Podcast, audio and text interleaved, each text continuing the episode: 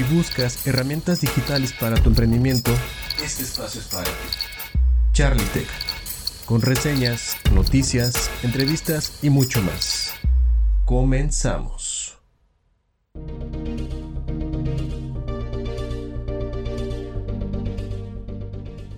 Si estás emprendiendo y buscas la mejor tecnología, estás en el lugar correcto. Estás en Charlie Tech. Bienvenidos a la emisión 11 que no sería posible sin el apoyo de todos ustedes. Déjame te cuento en qué consistirá el programa de hoy. Escucharás en reseña a Hootsuite, la herramienta de gestión de redes sociales más popular y usada en el mundo, y descubrirás por qué. En noticias, te platicaré sobre elevadores con inteligencia artificial, unas llantas con tecnología de la NASA que no se desinflan, y la aplicación que sacó ventaja tras la caída de Facebook, WhatsApp e Instagram. En Crónica Tecnológica sabrás de qué trata exactamente el Internet de las Cosas y cómo se aplica hoy en día. Y en tutorial aprenderás cómo crear una startup desde cero. Así que prepárate, estás a punto de recibir miles de bits de conocimiento útil para hacer crecer tu negocio. Y arrancamos.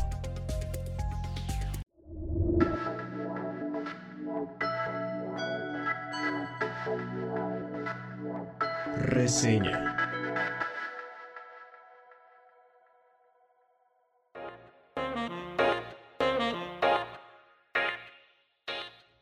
A raíz de que las redes sociales han asignado funciones especiales para empresas o profesionales que quieren difundir sus servicios o productos, se han vuelto parte estratégica importante en términos de marketing. Cada una cuenta con una forma específica de llegar a ciertos públicos, además de formatos para generar y publicar contenido. Sus infraestructuras se han vuelto cada vez más complejas, al grado que comprender y dominar su uso requiere de un considerable tiempo y esfuerzo.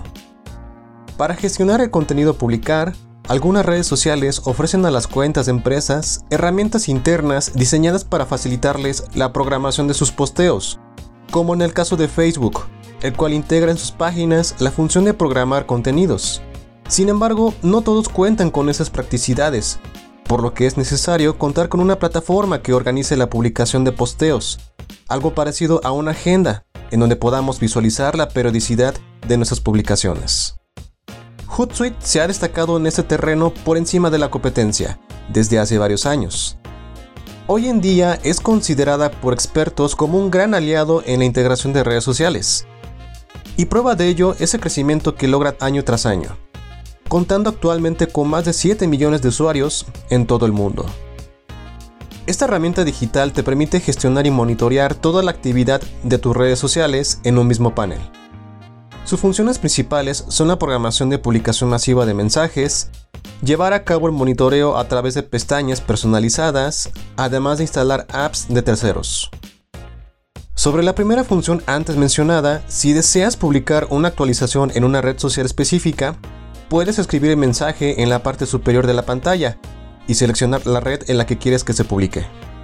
Inicialmente cuentas con cuatro pestañas que se desarrollan en forma de columnas, pero posteriormente podrás añadir más, cada una designada para una tarea en específico, en donde puedes realizar publicaciones tanto en el feed de alguna de tus redes sociales como para el story del Instagram, por ejemplo. Mientras vas creando tu publicación, en la parte derecha de la ventana se muestra una vista preliminar de cómo quedará una vez la pruebes para subirla. Podrás añadir elementos como imágenes, videos, links, hashtags, texto y ubicaciones aunque el formato y tamaño de los mismos varía de una red social a otra. A su vez, Hootsuite te da la opción de poder publicar en ese mismo momento, o programarlo para subirlo automáticamente en otro día y hora en específico. Además te da la opción de poder eliminar una publicación, lo cual aplica, por ejemplo, cuando haces alguna promoción durante un cierto tiempo. La plataforma también pensó en adecuarse a los trabajos colaborativos, por lo que les garantiza un entorno seguro para usarse en cualquier dispositivo, con la libertad de administrar varias cuentas y redes sociales. Su modelo de administración de contenido escalable permite que varios departamentos logren coordinarse entre sí para unificar el mensaje. Y otro recurso muy valioso que ofrece Hootsuite son las métricas de cada red social, que permiten hacer un análisis exhausto de lo que ha funcionado y lo que no, proporcionando a los encargados de las cuentas información valiosa para realizar cambios en la estrategia comercial y tomar decisiones inteligentes en base a ello. Ahora hablemos un poco sobre la interfaz. Hay que reconocer que su diseño es muy intuitivo, y te darás cuenta rápidamente de eso al iniciar la aplicación, que cuenta con una barra de navegación en la parte inferior izquierda, con todas las secciones importantes. Pero en la versión móvil esta cualidad muestra deficiencias, por lo que es más recomendable la versión de escritorio. En la parte superior se encuentran dos botones importantes, Add Stream, que es el equivalente a añadir un canal o fuente de información, y Add Social Network, o añadir una red social. Ambos te permitirán agregar cualquier plataforma de red social, además de crear canales de información personalizados. En cuanto al soporte técnico, Hootsuite ofrece un centro de información donde alberga tutoriales y guías escritas, además de una cuenta de Twitter donde responden las dudas de sus usuarios a la brevedad posible, y una modalidad llamada Hootsuite University, que es un programa educacional que otorga un certificado a sus suscriptores al término de los estudios. Desgraciadamente no cuentan con soporte telefónico, pero lo compensan con un chat en tiempo real. Y para terminar la reseña, te hablaré sobre lo que seguramente esperas escuchar, y me refiero a los precios. Justo a registrarte, la plataforma te da la opción de probar uno de sus dos planes de pago disponibles, u optar por la cuenta gratuita, que, si decides usar primero esta, encontrarás una serie de características y funciones a probar. Pero si ya has usado el plan gratuito y necesitas más recursos, el plan profesional es lo mejor para ti con la posibilidad de incluir hasta 10 perfiles sociales, programación de post ilimitados, un seguimiento del tráfico y conversión, informes exportables, métricas clave de rendimiento, un límite de inversión publicitaria de 500 pesos al mes para aumentar las publicaciones y la opción de obtener un flujo de trabajo de aprobación del equipo. Su precio aproximado es de 389 pesos mexicanos o 19 dólares al mes. El siguiente plan es perfecto para equipos de trabajo que requieren de mayor flexibilidad durante la gestión de sus redes sociales. El plan Team cuenta casi con todos los mismos recursos que el anterior, a diferencia del número de perfiles a manejar, que pueden llegar hasta 20, asignaciones de mensajes de equipo, analítica personalizada, un límite de inversión publicitaria de 2.000 al mes, para aumentar las publicaciones y la opción de integrar en una misma plataforma hasta tres usuarios. Puedes adquirir este paquete por 2.029 pesos mexicanos o 99 dólares al mes. Y el plan más completo que ofrece Hootsuite es el plan Enterprise, con el que podrás acelerar los resultados de tu estrategia de redes sociales, brindándole a tu equipo la plataforma, consejos, capacitación personalizada y análisis avanzados que necesitan para ser más efectivos en sus campañas. El precio solo lo podrás saber al ponerte en contacto directamente con atención a clientes.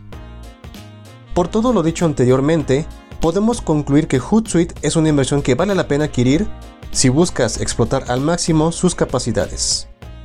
En poco tiempo podrás usarlo con comodidad gracias a su intuitiva interfaz. Así que considéralo como una gran opción que te ahorrará tiempo y esfuerzo.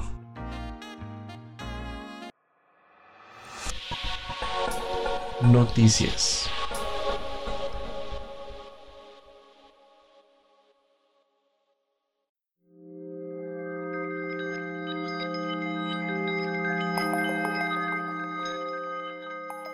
La primera noticia que les tengo para ustedes el día de hoy es que en los siguientes años habrán elevadores con inteligencia artificial. Imagínense esto, al visitar un edificio y querer subir hasta el décimo piso, Entras al elevador y este te saluda, te habla y te informa de datos importantes como la fecha, la hora y el clima. Además de estar equipado con pantallas interactivas e internet. Suena como de ciencia ficción, ¿no? Pues a parecer lo que escuchaste está a punto de hacerse realidad. Felipe Cops, CEO de Schindler México, aseguró que la industria de los elevadores y equipos mecánicos como escaleras eléctricas, plataformas y rampas a pesar de la crisis generada por la pandemia, se está reinventando gracias a la tecnología. Felipe declaró lo siguiente para Forbes México. Obviamente el impacto en el negocio lo sentimos como muchos de los actores de los mercados. Para la parte de nuevas instalaciones es bien cierto que ha sufrido una desaceleración. Sin embargo, también una parte importante que nos mantiene en operación es la continuidad a los proyectos que ya estaban en marcha. Hace unos meses Schindler México instaló su primer centro de operaciones técnicas o TOC por sus siglas, pensado para el mercado local y el de toda Centroamérica. Su función principal es conectar en tiempo real a los especialistas de la compañía con los equipos de sus clientes. Al ser un centro de datos y análisis, se hace un monitoreo y control a través del Internet de las Cosas e informes personalizados. El directivo de la empresa señala que todo lo anterior es con el fin de evolucionar el mercado de los elevadores, los cuales otorgan la posibilidad de conectarse a la nube para poder detectar en tiempo real si hay algún mal funcionamiento en el equipo que produzca alguna paralización. Con esto se pretende actuar de forma más proactiva y predictiva. Por último, Felipe declaró que, para llevarlo a cabo, la compañía ha hecho una inversión superior a un millón de pesos en el desarrollo de estos elevadores, que estarán diseñados para tener un tiempo de vida de 20 a 25 años. La segunda gran noticia que tengo para ustedes es que la empresa de neumáticos Smart desarrolla llantas con tecnología de la NASA, que no se desinflan. Esta startup residente en California, Estados Unidos, en colaboración con la famosa compañía aeroespacial, ha diseñado una llanta que reinventa los neumáticos convencionales, ya que no llevan aire. Esto gracias a una aleación de nombre Airless, que cuenta con memoria de forma, el cual la NASA ha aplicado para las misiones Rover de la Luna y Marte. Dicha tecnología las implementaron a unas llantas de bicicleta a las que decidieron llamarlas Metal.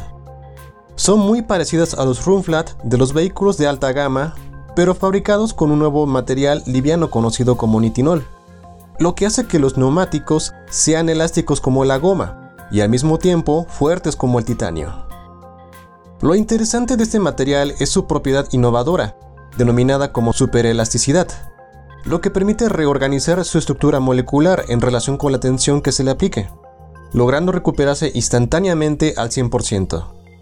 Este material también aporta al medio ambiente, pues al tratarse de un material duradero y que no deja huella alguna en el ambiente, evita la necesidad de aplicar revestimientos hecho a base de elastómeros, como el caucho, que es dañino ecológicamente hablando. Por lo anterior, estas llantas son ideales para los amantes del ciclismo o para los autos de nueva generación. Inspirados por este logro, Smart aspira a establecer las llantas metal como principal componente de alta tecnología para bicicletas de carretera, montaña y eléctricas. A la par está trabajando con Spin, un proveedor de micromovilidad con el que desean aplicar la tecnología de la NASA, pero en el mercado de los scooters. ¿Y qué creen? Estas llantas ya podrán estar disponibles para bicicletas para principios del 2022. Así que ya tienen una buena razón para comenzar a ahorrar. Y la tercera noticia de esta misión es que Telegram registró más de 70 millones de usuarios nuevos tras la caída de WhatsApp. Y esto debido a que, como es bien sabido por todos, el pasado 4 de octubre las aplicaciones de Facebook, Instagram y WhatsApp tuvieron fallas entre las 3 y media de la tarde y las 8 y media de la noche, así como sus blogs oficiales. Es decir, sus servidores colapsaron a nivel masivo en Internet. Pero al parecer este suceso fue bastante positivo para otros, entre ellos Telegram. Este servicio de mensajería, que es considerada como la competencia más fuerte de WhatsApp, se colocó como una de las primeras opciones a las que recurrieron millones de usuarios, registrando el número antes mencionado. Pavel Durov fundador de Telegram, envió mensaje, comentando de que estaba orgulloso de cómo su equipo de trabajo manejó la llegada de millones de nuevos usuarios, asegurando que continuó funcionando sin problemas para la gran mayoría de sus usuarios. Y a todo esto seguro se preguntarán, ¿qué fue lo que ocasionó la caída de dichas redes sociales? Pues bien, de acuerdo con un comunicado oficial de Facebook, este evento mundial sucedió a causa de una interrupción en el sistema que administra la capacidad de su red troncal global. Informaron que en uno de sus trabajos de mantenimiento de rutina, se emitió un comando para evaluar la disponibilidad de la capacidad de dicha red troncal, la cual cortó accidentalmente todas las conexiones de su red, desconectando al mismo tiempo los centros de datos de Facebook. Afortunadamente lograron solucionarlo, aunque admiten que fue una tarea muy difícil, por lo que fracasos como estos les servirán para aprender y mejorar sus servicios.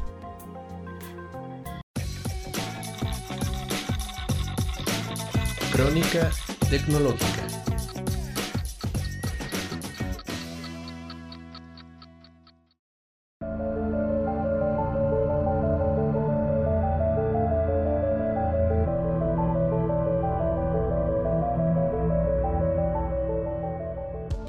A lo largo de la historia, el ser humano ha mostrado una fijación por transformar lo que le rodea para volverlo parte de sí mismo.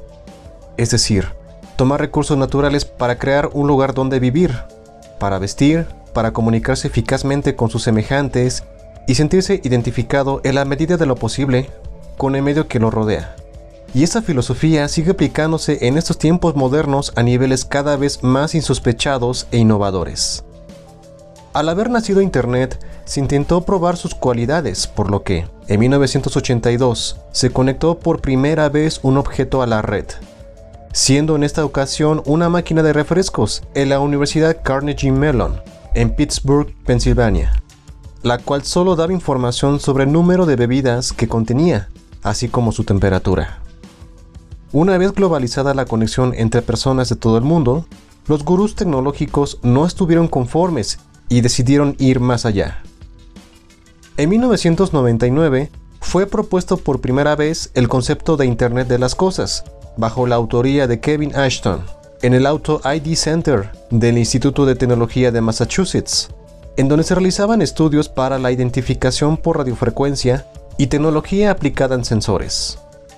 La intención principal de esta tecnología es la siguiente. Si los objetos cotidianos, tales como libros, refrigeradores, Lámparas y cocinas integrales, por ejemplo, están conectados a Internet y equipados con dispositivos de identificación, no habrán artículos fuera de stock, medicinas o alimentos caducados. Y no solo eso, se obtendría rápidamente su ubicación, y el extravío de objetos sería cosa del pasado. Además se recogerían datos más fidedignos sobre los hábitos de consumo de cada país, localidad o grupo social. Entre 2008 y 2009 sucedió algo inesperado. La cantidad de objetos conectados a Internet superó la población mundial por primera vez en la historia, y por consecuencia, el concepto de Internet de las Cosas experimentó una rápida expansión. Aproximadamente 27 mil millones de dispositivos estaban conectados a la red de datos en todo el globo terráqueo. Sensores, electrodomésticos, máquinas, turbinas eólicas, dispositivos médicos y automóviles, entre otros. En la actualidad, quien está impulsando esta tecnología es la compañía Cisco, la cual ha creado un contador de conexiones dinámico que le permite estimar el número de cosas inteligentes.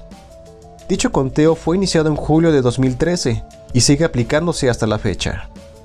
Y para que te des una mejor idea de su magnitud, según las predicciones, para 2025 la cantidad de cosas conectadas superará los 75 mil millones, por lo que el mercado se expandirá aproximadamente a 1.6 billones de dólares en ventas. Teniendo en cuenta las cifras anteriores, ya estarás más seguro o segura de lo importante que es esta tecnología. Ahora te explicaré a grandes rasgos cómo se aplica en diferentes rubros. En una planta de energía eólica, por ejemplo, los sensores proporcionan datos valiosos como las condiciones de viento en ese momento y el estado de sus turbinas. Una vez agrupada toda esa información en la nube, se genera una imagen completa de toda la planta, con la cual los operadores pueden identificar fallos antes de que ocurran.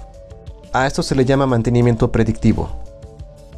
Para la manufactura, se instalan conexiones en red a todas las partes de las cadenas de suministro y producción, por lo que la producción de la mercancía se optimiza de forma universal, adaptándose de forma automática a los nuevos requisitos a diversos procesos como por ejemplo la manufactura de productos personalizados. Los datos son recogidos en tiempo real a través de sensores provenientes de máquinas o sistemas de control de calidad conectados a Internet. Sin embargo, son demasiados los datos arrojados y tan complejos que a veces es difícil interpretarlos de forma eficaz. Es aquí donde entra la labor de la inteligencia artificial, reconoce de forma independiente los patrones en los valores medidos de la producción, usando la información para mejorar continuamente el proceso de fabricación. Es gracias a esta mancuerna con la inteligencia artificial que el Internet de las Cosas ha cobrado cada vez más importancia, razón por la que se han dedicado esfuerzos para desarrollar continuamente mejoras en la inteligencia artificial, así como entrenar más sus algoritmos para interpretar mejor los datos. Y no solamente esto, pues se prevé un progreso enorme con la incorporación de la red de próxima generación llamada 5G, la cual hará que los sensores se puedan conectar a Internet de forma económica, gastando menos energía y con tiempos de respuesta cortos. Lo que lo hace muy útil para los automóviles autónomos, por ejemplo. Pero, detrás de la maravilla que representa esta nueva tecnología, también involucra riesgos pues está propensa a ser atacada por hackers que pudieran acceder a cada sensor en red conectados a los objetos y eliminar o modificar datos altamente sensibles, por lo que es muy necesario reforzar la infraestructura en términos de ciberseguridad y evitar así malas sorpresas en el futuro. Sin duda alguna, el Internet de las Cosas se ha convertido en un tema emergente de importancia técnica, social y económica pero también generará nuevos retos y dilemas sobre algunos procesos productivos y cómo nos involucraremos con el ambiente en el que nos encontremos. Tutoriales.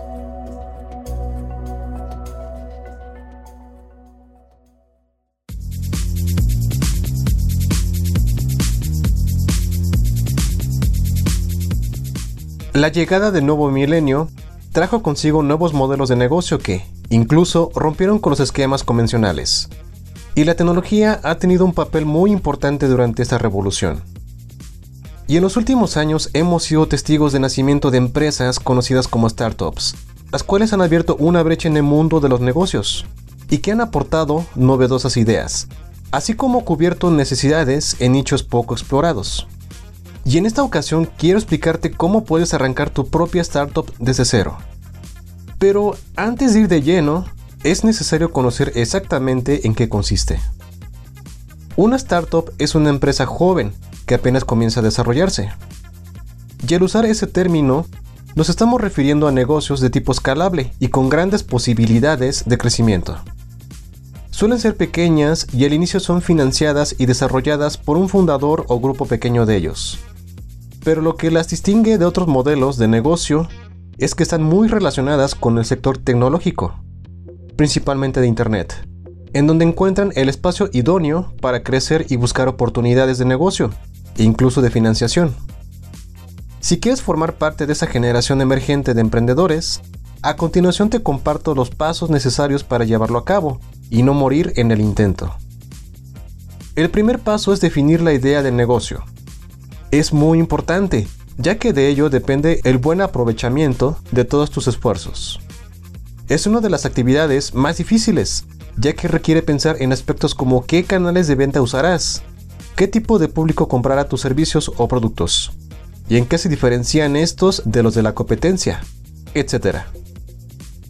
Es fundamental que, desde el inicio, se defina de manera clara y precisa la esencia del negocio, pues permite tener mayor seguridad para seguir avanzando con los pasos restantes. El segundo paso es realizar un estudio de mercado. Este es clave para tener un buen plan de negocio, ya que es una evaluación cuantitativa y cualitativa, al mismo tiempo donde se pueden obtener datos valiosos como el tamaño de mercado, los segmentos de clientes, sus patrones de compra y la competencia, entre otros. Como resultado, sabremos con mayor profundidad a qué nos enfrentamos y con qué tanto contamos para concretar nuestros planes, a la vez que descubrimos nuestras fortalezas, definimos nuestros valores y visualizamos de forma más clara nuestro objetivo. El tercer paso es definir la propuesta de valor, que consiste en ese elemento clave diferenciador que nos hará mejor que la competencia dentro del mismo sector. Y lo obtendremos teniendo en cuenta las circunstancias de mercado, la competencia y la idea que se tenga para llevar a cabo el negocio. Esto marcará gran parte de la estrategia de la startup. El siguiente paso será delimitar el segmento de clientes a los que nos dirijamos, mejor conocido como público objetivo o target.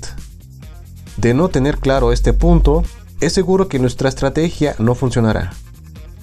Esto será más fácil de definir si se aplica el término buyer persona que es una representación del cliente ideal, la cual humaniza al público al que queremos enfocar nuestro negocio.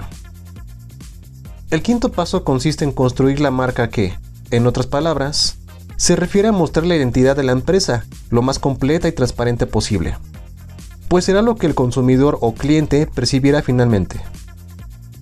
Lo siguiente es formar un equipo óptimo, compuesto de personas que ayuden a crecer y mejorar a la empresa. Además, debe ser preferentemente de confianza, con ganas de trabajar y que simpaticen con la idea de negocio. En el séptimo paso tendremos que desarrollar nuestro producto mínimo viable, es decir, la primera muestra de producto o servicio final que ofreceremos a nuestros futuros clientes, el cual debemos conseguir con la mayor calidad posible y en el menor tiempo posible. A eso se le puede considerar oficialmente como el primer proyecto de trabajo de una startup, con el cual se podrán estimar los costes y tiempo requerido para elaborarlo. El octavo paso corresponde a validar el modelo de negocio. Al revisar las hipótesis sobre las que construiremos nuestro negocio, evitaremos hacerlo a base de ideas o percepciones erróneas. Para ello es necesario diseñar experimentos y testeos para validar los mejores canales de captación, así como la viabilidad de negocio, por lo que lo más recomendable es aplicar estrategias de inbound marketing para evitar ser invasivo. El noveno paso es para determinar nuestras necesidades de financiación. En realidad es una tarea difícil pero no imposible. En pocas palabras, se trata de conseguir el dinero suficiente para poner en marcha el negocio. Existen varias opciones, como ronda semilla, que proviene de familiares y conocidos de confianza, el Business Angel, que consiste en inversores privados que apoyan basándose en los primeros números de negocio. También se encuentran los préstamos o créditos bancarios o el crowdfunding, que es una financiación colectiva a través de Internet. Y por último, el décimo paso consiste en realizar networking con socios clave, es decir, conocer a otros profesionales y crear nuevos contactos y oportunidades de negocio. Los mejores lugares para llevarlo a cabo son conferencias, eventos y talleres de formación. Pues bien, ya tienes la información suficiente para echar a andar la empresa de tus sueños. Solo recuerda nunca dejar de aprender, mantener firme tu espíritu emprendedor y diseñar buenas estrategias para crecer profesional y personalmente. Frase de la semana.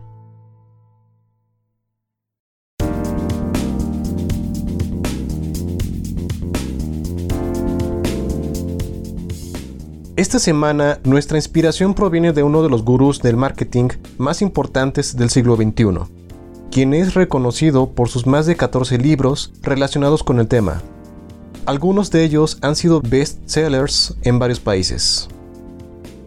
Seth Godin llegó a este mundo un 10 de julio de 1960 en Mount Vernon, Estados Unidos. Se crió en una familia judía. En 1982 obtuvo dos títulos, licenciado en Informática y Filosofía por la Universidad de Tufos y el de Máster en Administración de Empresas en Marketing en la Stanford Business School. De 1983 a 1986 trabajó como jefe de marca en Spinnaker Software, trabajando con escritores reconocidos como Arthur C. Clarke y Michael Crichton.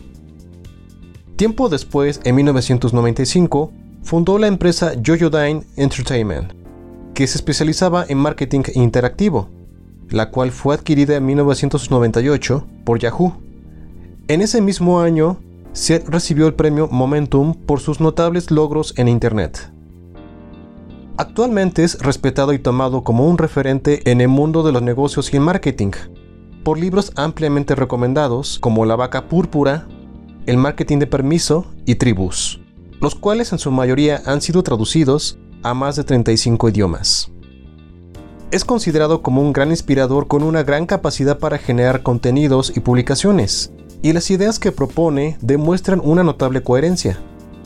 Y como muestra de lo genial que son sus ideas, te comparto a continuación una frase que encierra la visión aguda de este gran entusiasta. Los medios quieren éxitos de la noche a la mañana, Ignóralos. Ignora también a los inversionistas que quieren tácticas probadas y resultados instantáneos y previsibles. Escucha en cambio a tus clientes, a tu propia visión y haz algo que dure mucho tiempo.